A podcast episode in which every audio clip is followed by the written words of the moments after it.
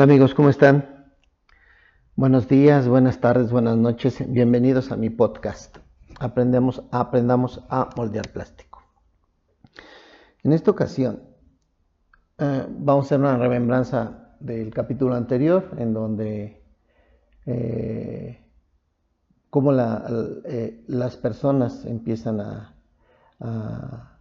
trabajar sin, pues, sin saber mucho y sin aportar mucho, ¿no? Este, esta semana quiero compartirles qué es lo que pasaba después de mi tiempo ya en Duroplas como supervisor. Eh, poco a poco fui empezando a crecer.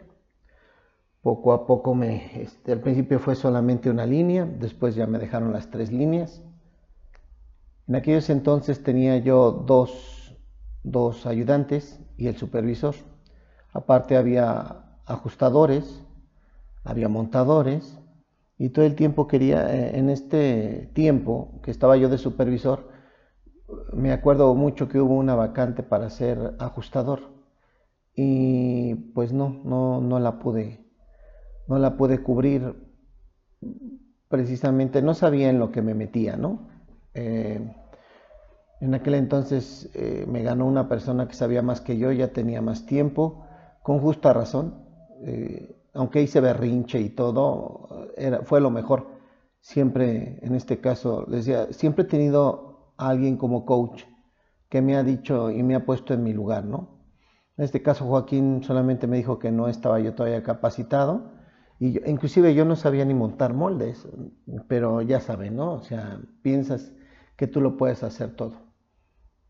Entonces me dedico de lleno a trabajar con mi gente, a sacar la producción, trabajamos súper bien, ya trabajamos muy bien con la gente de calidad, mi personal, todos trabajaban eh, bien eh, todo el tiempo, yo creo que éramos uno de los mejores equipos eh, trabajando ahí en la compañía.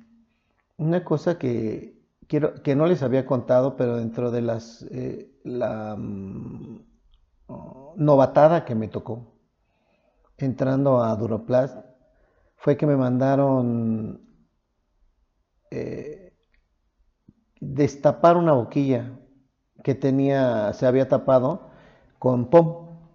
Ya se imaginarán, ¿no?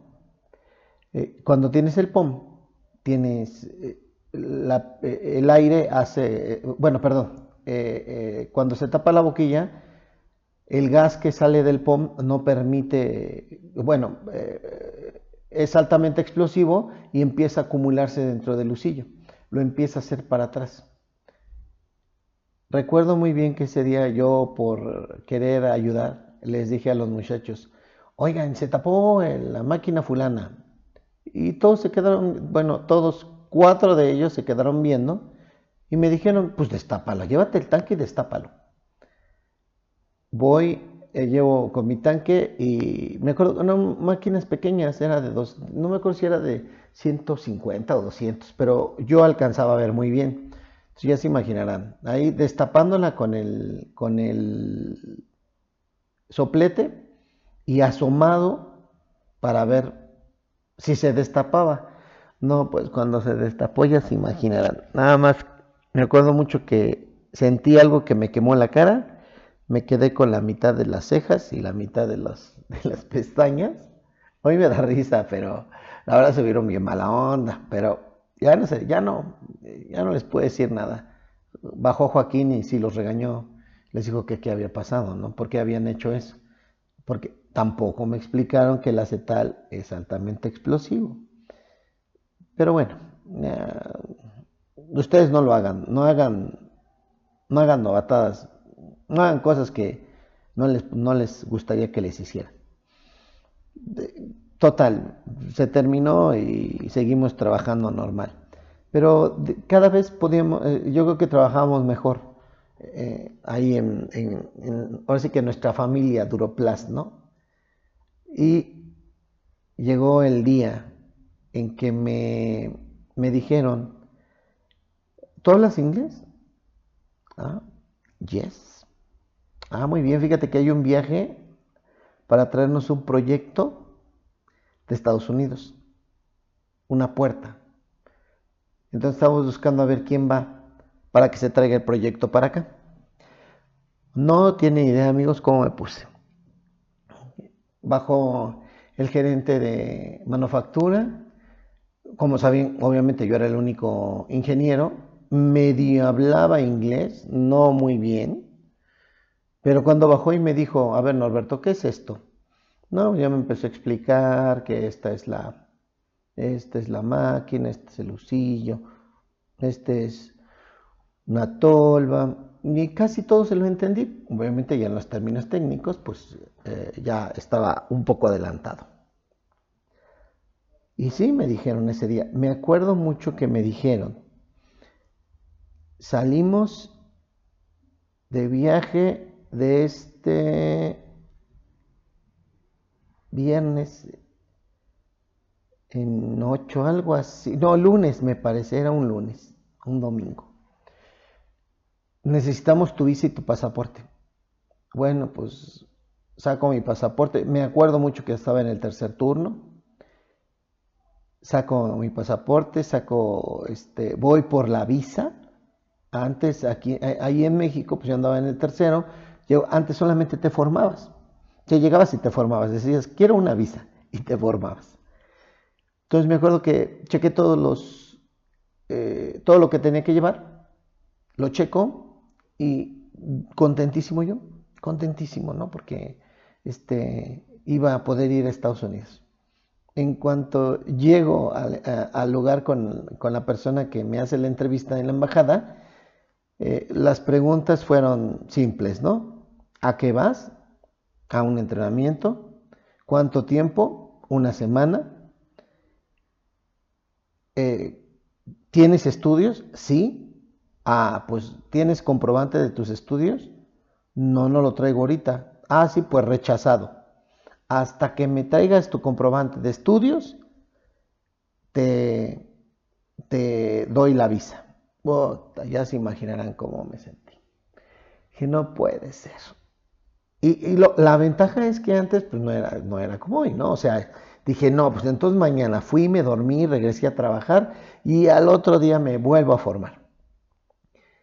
Y este, ya me dice, por buena fortuna me volví a tocar con la misma persona, con un, señor. Y me dice, ¿qué onda? Este, ya veo, veo que traes un, papel ya de rechazo. Pues, ¿qué no entendiste? Dije, no, es que tú ayer me dijiste que si yo ah, estudiaba. Y te dije que sí. Y me dijiste, como no traes comprobante, te rechazo y hasta que me lo traigas te lo doy. Ah, y no, pues aquí está mi certificado de que soy ingeniero. Perfecto.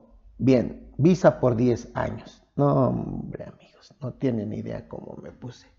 Ya el primero, el primer este, viaje ahora sí, yo me acuerdo que era miércoles y salíamos el lunes o el domingo, no recuerdo bien. Pues primer viaje, directo a, de Chicago a México, Chicago, Chicago Grand Rapids, en Michigan, a una compañía que se llama Prince Corporation, que se llamaba Prince Corporation. Este viaje marcó mi vida. Y decía, este, decían, dice este, Juan Escutia, que el mundo es de los aventados. Definitivamente.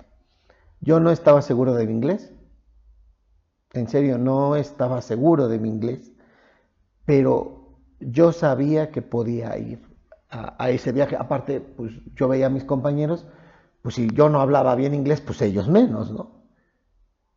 Y de esa forma Joaquín me dio la oportunidad de ir. Entonces, vamos a dejar el siguiente capítulo para que yo les comparta cómo me fue en este primer viaje y cómo cambió mi vida definitivamente este primer viaje lo cambió. Porque bien dicen, una vez que haces eh, el primer viaje fuera de México, ya no vas a parar. Y sí, ya no paré. Entonces, gracias por escucharme el día de hoy. Espero que les haya gustado. Estas, ya saben, estas anécdotas, experiencias, se las voy dando poco a poco porque a final de cuentas, eh, esto, eh, con este viaje empiezo a entender todavía más otras cosas, ¿no? Viajar a otros países, híjoles, ¿cómo te abre los ojos?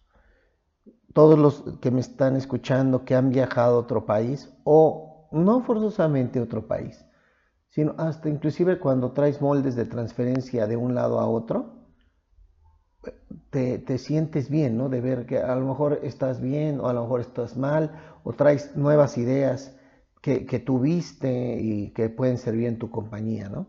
Entonces, la semana que entra les comentaré cuál fue el, principal, mm, cómo estuvo la primera visita a otro país. Muchísimas gracias por estar conmigo, muchísimas gracias por escucharme y nos vemos la semana que entra en otro capítulo del podcast Aprendamos a moldear juntos. Plástico. Adiós.